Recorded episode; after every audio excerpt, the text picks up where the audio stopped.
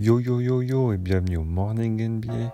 On se retrouve comme chaque matin pour résumer tous les matchs de la veille. Grosse soirée hier avec 13 rencontres. On va commencer tout de suite avec Charlotte qui recevait Indiana. À noter que Victor Oladipo était absent. Les Hornets sont déroulés facilement, plus 8 à la mi-temps. Et surtout un gros troisième quart-temps en remportant 13 à 24. C'est Jérémy Lamb qui s'amuse à faire les lieutenants avec 21 points et plus 28 quand il est sur le terrain. A noter que c'est lui le deuxième meilleur marqueur de l'équipe. Côté Frenchy, il y a Nicolas Batum qui finit à 11 points à 4 sur 5 au shoot et pas très bon Tony Parker avec 3 petits points. On enchaîne avec Philadelphie qui a accueilli la Nouvelle-Orléans. Gros gros début de match des Sixers avec 38 à 23 dès le premier quart-temps. Mais le match va encore se jouer dans le money time comme toujours avec Philadelphie et on aura une grosse grosse déception d'Anthony Davis. On vous fait le topo. Joel Embiid fait faute sur Anthony Davis, il y a 3 points d'écart. Il met les deux premiers et mais il va rater le troisième. Il doit se faire un délire avec les James en mode numéro 23. Et on retiendra surtout sa réaction en fin de match qui se prenait la tête. Et il s'est littéralement fait botter le cul par Joel Embiid qui finit lui à 31 points 19 rebonds et surtout 2 paniers à 3 points. Il a été bien aidé par Ben Simmons qui lui finit à 22 points et Jimmy Butler qui mettra un shoot décisif mais qui n'a pas été très bon. Depuis le début de la saison, Philadelphie n'a perdu aucun match à la maison et c'est simplement la seule équipe à avoir fait cette performance. Côté Pélican, on notera les 30 points de Etwan Moore et Drew Holiday. Et on voit clairement que quand ils sont à l'extérieur, il y a un manque d'envie. Puisque depuis le début de la saison, ils ont gagné seulement 2 matchs. Ils en ont perdu 7 à l'extérieur. On enchaîne avec Toronto qui allait à Atlanta. Bon, comme on a pu s'en douter, un match vraiment vraiment facile pour les Raptors. Kyle a été énorme avec un triple-double, 21 points, 17 passes et 12 rebonds. Ils sont trois à avoir dépassé les 20 points. Mais ce qu'on retiendra surtout du match, c'est les 14 points de Vince Carter, parce qu'en mettant 14 points, il dépasse la barre mythique des 25 000 points en carrière. Donc c'était assez marrant de voir ça à la fin du match, parce que déjà il y avait 20 points d'écart, et les Hawks avaient décidé d'être en mode de My Player sur NBA2K. Ils lui ont filé tous les ballons, il a dû prendre 6 shoots en, une minute, et il mettra comme par hasard le dunk sur euh, la tête des Raptors, donc c'était un peu symbolique comme soirée pour lui. Et après la rencontre, Kyle Lowry, Steve Kerr, Dirk Nowitzki et compagnie ont décidé de lui rendre hommage. On passe maintenant à un autre hommage d'ex entre euh, les LeBron James qui allait donc à Cleveland. Un retour bien différent de 2010. Un retour à l'amiable comme on dit avec un bel hommage vidéo déjà à l'entrée du 5 de départ des Lakers. Puis aussi au premier quart-temps, on le verra même saluer le public pour les remercier. Et puis il va faire du LeBron, quoi. 32 points, 14 rebonds et 7 passes. Et pourtant les Lakers font pas vraiment un, très bon match. C'est assez marrant parce que Jordan Clarkson qui met 20 points alors qu'il avait été complètement bidon en playoff. Il met des paniers assez importants en fin de match. Il y a aussi Tristan Thompson qui a été pas mal en fin de rencontre. Mais Cleveland a tout simplement gâché son money time. Il menait, il menait, mais les Lakers finissent sur 18-6. Et on s'attend à mieux de la part des Lakers qui comptent beaucoup, beaucoup trop sur les LeBron James, à l'image du match contre Miami où il avait mis 51 points. Mais bon, l'ambiance était quand même cool. C'était assez marrant de voir euh, les LeBron James revoir son public, aller checker quelques personnes et aussi ses anciens coéquipiers. Et on vous conseille d'aller sur l'Instagram de Poor School, donc l'école qu'a créé LeBron James. Il y a de belles images où il est en train s'occuper des enfants, parler avec les professeurs, les parents. Franchement, c'est c'est super cool, surtout quand on voit leur réaction. On poursuit avec Boston, New York, et désolé de le dire aux fans des Celtics, mais hier soir c'était bien l'arnaque du siècle. Une équipe qui en avait complètement rien à foutre du match. Ils étaient menés de 20 points au deuxième quart-temps et même de 25 points. Les joueurs ne défendaient pas. Brad Stevens n'avait aucune solution par goler sur temps mort. Le seul point positif, c'est que malgré la maladresse de Kyrie Irving, il essaye de distribuer, il finit à 13 passes. Donc au total, il y aura 8 points d'écart à la fin de la rencontre. Et c'est un des seuls joueurs à être en positif à plus 13 avec Gordon Hayward. Gordon Hayward qui sera d'ailleurs euh, en train de faire le meilleur match de, de la saison avec 19 points. Malheureusement, c'est pas à deux qu'on gagne un match de basket. New York aura fait son match, toujours dans l'optique de jouer beaucoup de 1 contre 1, beaucoup de paniers à 3 points. Ils finissent à 15 réussites, à 50% au shoot, c'est dire la défense euh, invisible des Celtics. Tim Hardaway finit à 21 points, mais ils ont quand même fait peur euh, en fin de rencontre, parce que comme on vous le disait, il menait plus de 20 points et les Celtics vont réussir à revenir jusqu'à 2 points. Et finalement, les 40 points qu'ils mettront dans le dernier quart-temps ne seront pas suffisants.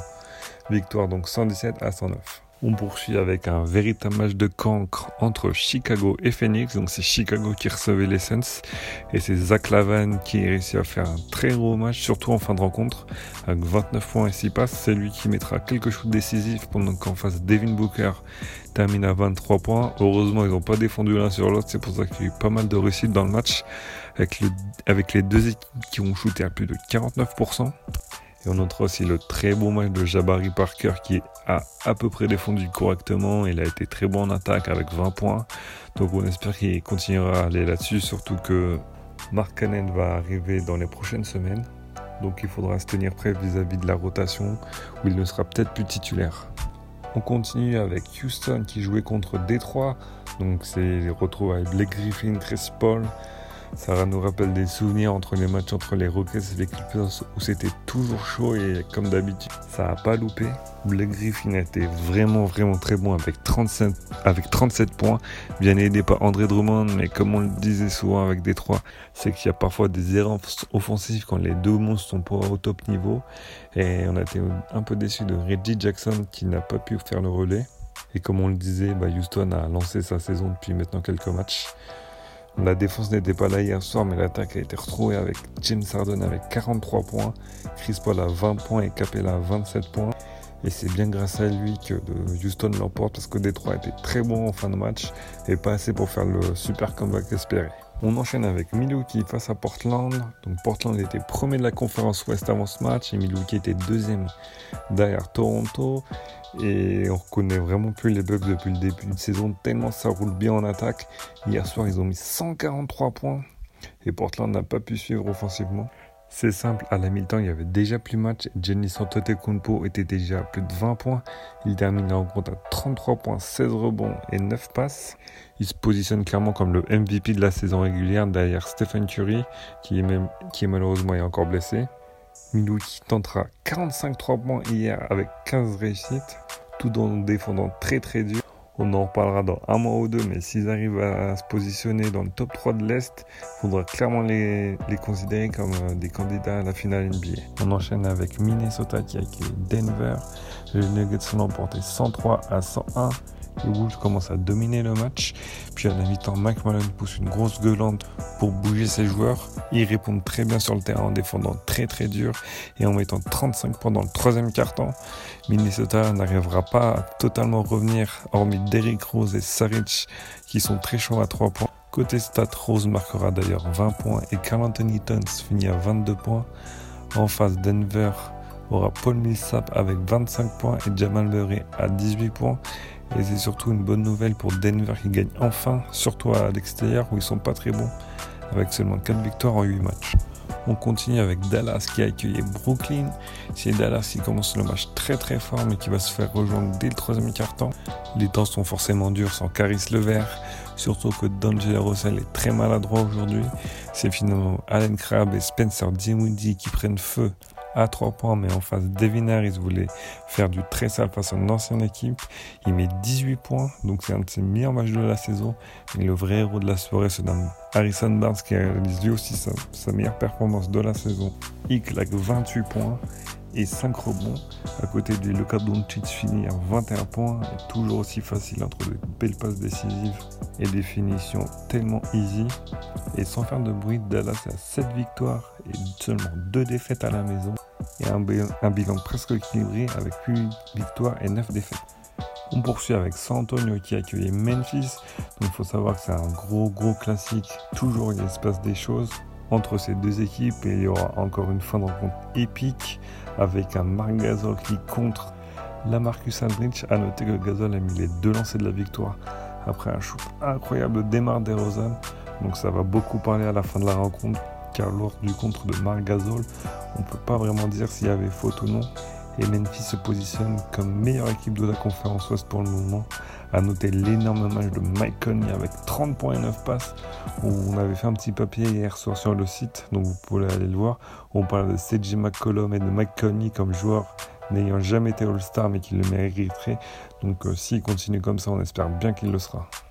Pour l'avant-dernier match de la soirée, Utah recevait Sacramento. Si on nous aurait dit que le match aurait été serré en début de saison, vous n'aurez pas cru. Et pourtant, les Kings continuent à dérouler parce que c'est bien eux qui vont gagner. En plus de l'emporter, ça joue extrêmement bien et surtout extrêmement collectif. Ça joue de partout. Encore hier soir, ils ont fini à 44%. Et on espère qu'ils pourront aligner les victoires encore pendant longtemps. La différence avec les années précédentes et surtout l'année dernière, c'est qu'ils arrivent à finir les matchs, ce qui n'est plus le cas de Utah qui a encaissé sa cinquième défaite à domicile en 7 matchs, alors que l'année dernière c'était les proies à la maison. Donovan Mitchell finit à 35 points, mais il ne pourra pas toujours sauver les meubles. Et tant que Utah ne commencera pas à défendre, ils n'arriveront pas à aligner les victoires et ça va être très compliqué d'aller intégrer le top 8. Et on finit par le dernier match de la soirée avec Golden State à la maison qui jouait contre OKC. Il n'y a tout simplement pas eu de match de la première à la dernière seconde. L'homme de la soirée inédit, monsieur Dennis Schroeder, tout simplement le meilleur meneur remplaçant de la ligue. Il s'est pris pour Stephen Curry en rentrant des shoots très compliqués, surtout à 3 points. Avec 5 réussites, il finit à 32 points et plus 21 quand il est sur le terrain. Et c'est la quatrième défaite de Golden State. Et sous leur Steve Kerr, ça n'était jamais arrivé. Hormis KD et Clay Thompson qui finissent à 27 points, c'est le vide total en attaque. Il y aura quand même une mauvaise nouvelle côté OKC avec Diallo qui se blesse de manière spectaculaire. Il sera sorti du terrain avec une civière, donc on espère que tout ira bien pour lui. Et ainsi s'achève le résumé des matchs. Donc comme vous avez pu le constater, quand il y a beaucoup de matchs, donc c'est que le mercredi normalement en général, c'est donc chaud de les sortir à 7h du matin comme d'habitude. Donc ouais, c'est plutôt 8h30, 9h. On se retrouve donc demain, mais attention, il n'y a pas de match euh, ce soir. Donc vous pouvez faire n'importe quoi, Netflix, cinéma, tout ça. Vous pouvez aller sur le site aussi. Hein. Ça, vous, ça vous occupera. Et on se retrouve demain matin, on va se les cailler, on est toujours ensemble, tout ça. Et là, on pourra commencer un peu plus tôt. Donc l'émission, je pense que je la mettrai vers 6h euh, du matin et il y aura de quoi faire. Alors je vous dis bonne journée à tous, salut et prenez soin de vous.